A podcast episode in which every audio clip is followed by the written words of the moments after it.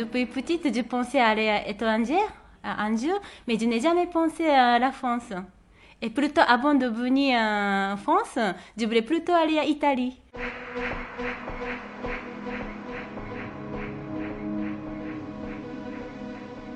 Quelqu'un venu d'ailleurs.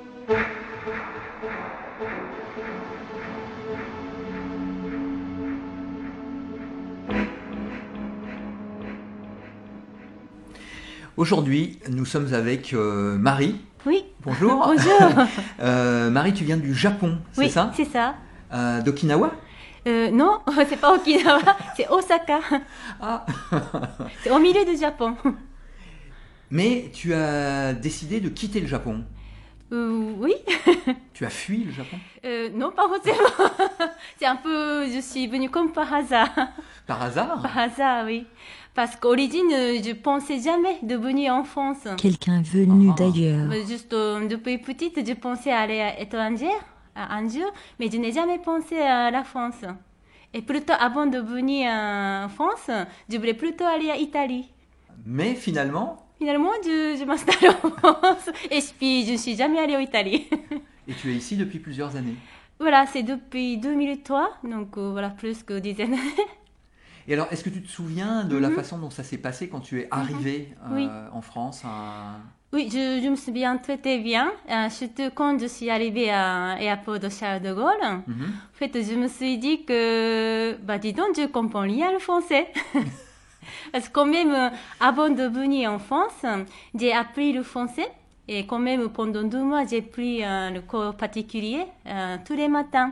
Donc, je me suis dit que quand même, oui, à peu près, euh, je, je peux comprendre les communications en français. Mais quand je suis arrivée, je comprenais presque rien. Donc, j'étais embêtée. Et ça, c'était une surprise. Voilà. Final- Finalement. voilà. Et alors, qu'est-ce qui s'est passé ensuite? Ensuite, bon, comme je comprends rien, bon, c'est pas grave. Je vais voir comment ça se passait. En fait, comme euh, je n'avais aucune euh, image euh, sur la France, donc c'était, on y était beaucoup plus facile à accepter pour moi. Parce que tu n'avais pas imaginé spécialement avant ce que ça allait être. Voilà, voilà, c'est Ah ah. ça. J'ai pas, c'est pas forcément, je voulais vraiment venir en France, c'est juste comme par hasard, j'ai choisi Mhm. euh, la France. Et d'ailleurs, je n'ai jamais pensé rester si longtemps. Origine, je pensais à rester euh, à peu près six mois. Donc après, j'ai décidé à peut-être euh, rester un an, Mhm. mais je n'ai jamais pensé rester plus un an. Mais alors, comme tu n'avais pas d'image magnifique de la France voilà. en tête, tu n'as, pas été déçu. Voilà, exactement. Même euh, voilà, mauvaise chose euh, qui arrive, j'ai accepté très facilement parce que j'avais pas forcément mm, très bonne image, ni mauvaise image. Donc euh, voilà, c'était facile. et- et ça, et ça c'est assez euh, rare euh, chez les Japonais qui viennent, qui viennent en France. Oui, ce que je pense, oui. Ouais, même, même ceux qui viennent visiter la France simplement, Oui. ils ont Mhm. en général des idées et des images assez magnifiques, c'est ça? Exactement. Ah, ah. Parce que vraiment, la France, la culture française, assez populaire pour les Japonais. Oui. Donc, on voit beaucoup d'images à la télé au Japon. Donc, beaucoup de touristes, même simples euh, touristes, ils ont beaucoup d'images sur la France. Et alors, quel genre d'image hein, euh, de la France on peut voir au Japon? Ah, c'est toujours l'image de Paris, Ouais. Paris et des, des cuisines, pâtisseries. Ah, cuisine, pâtisserie. Voilà. Des- après la marque Sakamak, des Vuitton et Chanel. Donc Voilà. les marques de luxe, en Voilà, fait, c'est ça, exactement. sont, très, sont très présentes. Voilà, hein, d'accord, présentes, oui. ouais, ouais. Ce qui veut dire qu'on ne voit pas mhm. au Japon la réalité française. Voilà, exactement. Par exemple, parfois les Japonais ils pensent que tous les Français ils ont des sacs euh, à Chanel. voilà, on pense comme ça, Ouais, par exemple. Et, et c'est ce qui entraîne un certain Mhm. nombre de, de déceptions en fait à, à l'arrivée. hein. Voilà, bah, ce n'est pas. Euh, malheureusement, c'est c'est pas pour tous, Mhm, mais certains gens, c'est ils ont ils ont eu beaucoup de déceptions. mhm, mhm. C'est à cause de la différence qu'ils ont ils avaient déjà imaginé. Mhm. Et alors, est-ce qu'il y a des différences de culture, des différences de mentalité qui vont aussi jouer dans l'arrivée des Japonais en France? Oui, c'est vrai. C'est, hum, en fait, il y a beaucoup de différences de la mentalité. Donc, au Japon, c'est, hum, en fait, on ne dit pas souvent ce qu'on pense parce qu'il y a des règles et puis normalement il y a des règles non dites donc euh, on ne dit pas mais normalement on fait comme ça mais comme ça c'est pas bien défini mais on pense que tout le monde en pense exactement même image donc très souvent on ne dit pas mais ça se passe très souvent en France. Si on ne dit pas, les autres ne comprennent pas. Donc euh, c'est ça, c'est euh, parfois c'est grande difficulté pour les Japonais. Donc ça, est-ce qu'on peut dire que c'est la différence principale peut-être euh, entre Oui. les, deux, les deux cultures? C'est-à-dire, si on résume, on pourrait dire quoi? Mhm. Une culture de, de l'implicite au- Mhm. au, Japon, on- Mhm. on n'exprime pas les, les choses, et alors que euh, en France, on est plus dans l'explicite, euh, Voilà. tout, tout se dit tout le temps, euh, Ça beaucoup aussi. plus, c'est ça? Exactement, Ouais. oui. Et ça entraîne des incompréhensions, euh, des difficultés? Oui, je pense, oui. Et déjà, peut ce, euh, ce type de culture au Japon, origine, ce n'était pas du tout une mauvaise chose parce qu'on ne dit pas beaucoup, parce qu'il y a des respect aux autres. Donc c'est pour ça on ne dit pas beaucoup de choses. Donc c'est le respect en fait Oui. qui euh, impose de Mhm. rester assez réservé, on va dire, dans l'expression. Abeilles, au fait, euh, pourquoi on ne dit pas? Parce que même l'autre personne qui dit qui, qui disent pas grand-chose, mais on essaie, on fait des efforts pour comprendre. Ça, c'est respect aux autres. Mhm. Par contre, le problème, maintenant, de plus en plus, on ne dit pas sans respect. Donc, la communication, euh, de plus en plus, ça devient difficile. C'est Mhm. beaucoup plus qu'avant. Déjà, à la base, il y a beaucoup de différences de la mentalité. Donc, déjà, euh, bien sûr, la difficulté de communication. Et maintenant, la génération et surtout la société japo- japonaise, ça change. Donc, ça ajoute de la difficulté. Et alors, qu'est-ce qu'il y a comme changement euh, actuellement dans la société japonaise euh, Ah oui, au fait, depuis, moi je pense un peu comme la France, Oui. c'est depuis plus que dizaines d'années la crise euh, économique euh, qui est arrivée en France, ah, au Japon. Donc euh, ça, c'est vraiment une grande crise économique. euh, euh, ça, ça a beaucoup changé la société japonaise. Donc par exemple, il y a par exemple vingtaine d'années ou trentaine d'années, si on faisait comme, comme les autres, ils faisaient, en fait, ça marchait tout le temps, tout le temps même chose, même résultat. Donc, par exemple, on rentre en bonne école, après, on va réussir à, à sortir de, de bonne école, Mhm. après, on va rentrer bonne société, après, on va marcher à peu près même vie comme, comme, comme toujours. Donc il y avait une sorte de parcours Voilà, hein, qui exactement. était déjà un peu tracé en fait Exactement, à l'avance. exactement. Non, Mais comme euh, depuis... Et ça, ça change. Ça change, voilà. Par exemple, depuis vingtaine d'années, par exemple, plusieurs grandes sociétés, ils sont en faillite. Donc, avant, on n'imaginait pas, ça nous a beaucoup choqué. Mhm. Donc, euh, finalement, c'est quoi? Même on rentrait à bonne société, à bonne entreprise, Mhm. en fait, peut-être demain, on sera chômage. C'est ça, c'est un grand impact pour les Japonais. Donc, euh, parfois, des gens, ils ont réussi à changer. Je pense, à mon avis personnel, vraiment beaucoup de Japonais, ils ont resté comme avant. Ils n'arrivent pas à adapter à le changement de la société. Mhm.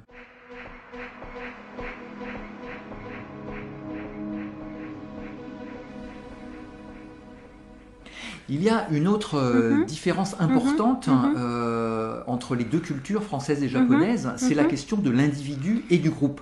Exactement ça. Parce qu'en en fait, au Japon, euh, le groupe, c'est assez important.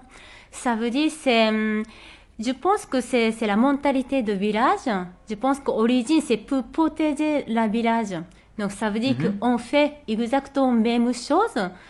On pense euh, même direction. Parce que si quelqu'un un- un- qui réagit individuellement, on considère que euh, c'est, très mal. Ouais. Donc c'est un danger. Donc euh, quelqu'un qui réagit, qui réagit individuellement, on élimine de la société. Donc je pense que ça devient de là. Donc origine, c'était pas forcément une mauvaise chose, mais le problème, euh, la société actuelle, euh, les gens ils réfléchissent pas trop. En fait, réaction automatique. Ça veut dire c'est tout le monde ils font comme ça, donc tu dois faire comme ça. Donc la société euh, japonaise ne pousse pas du tout à l'expression individuelle, en fait. Voilà. Ça? Par contre, maintenant, comme la société japonaise ça commence à changer, Oui. les gens ils poussent Ah, réagir individuellement. ah, ah.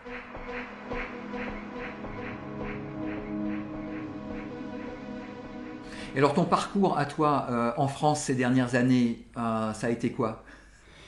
Tu as développé tes propres activités Oui, ici? oui, c'est vrai. Euh, donc, moi, depuis, depuis dizaines d'années, je m'installe ma société d'agence de communication.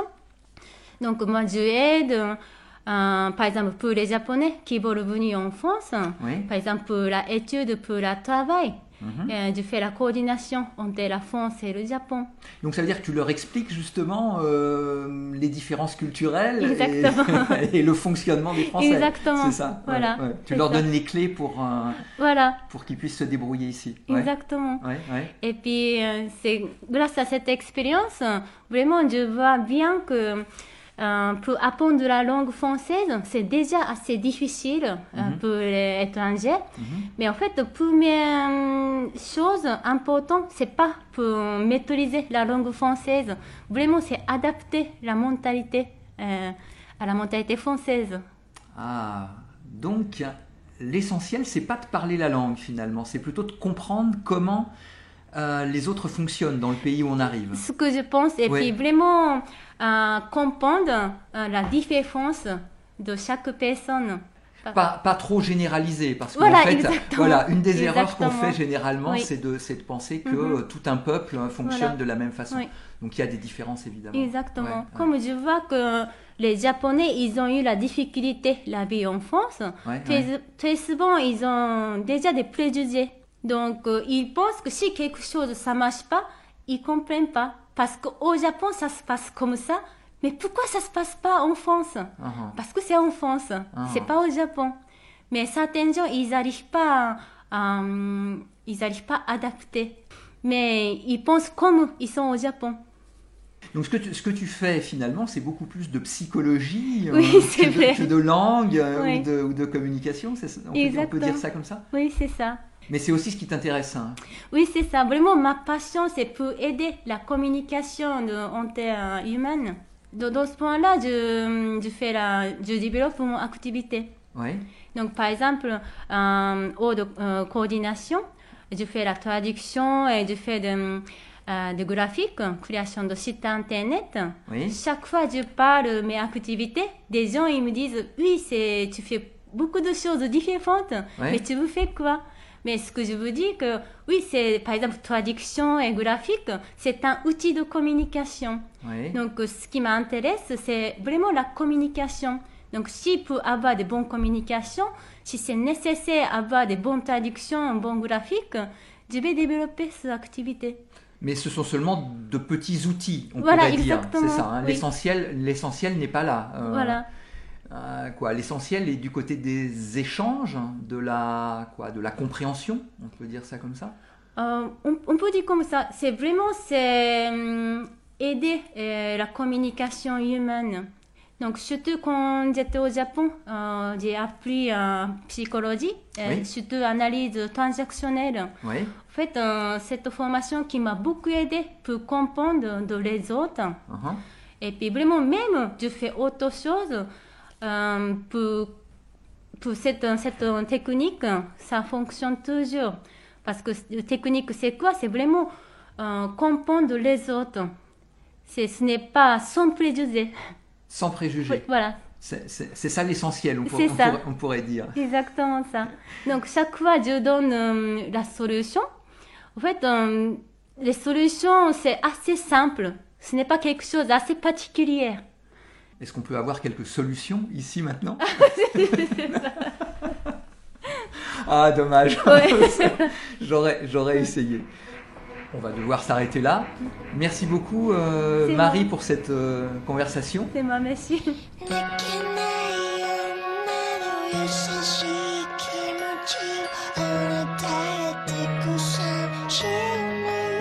Quelqu'un venu d'ailleurs.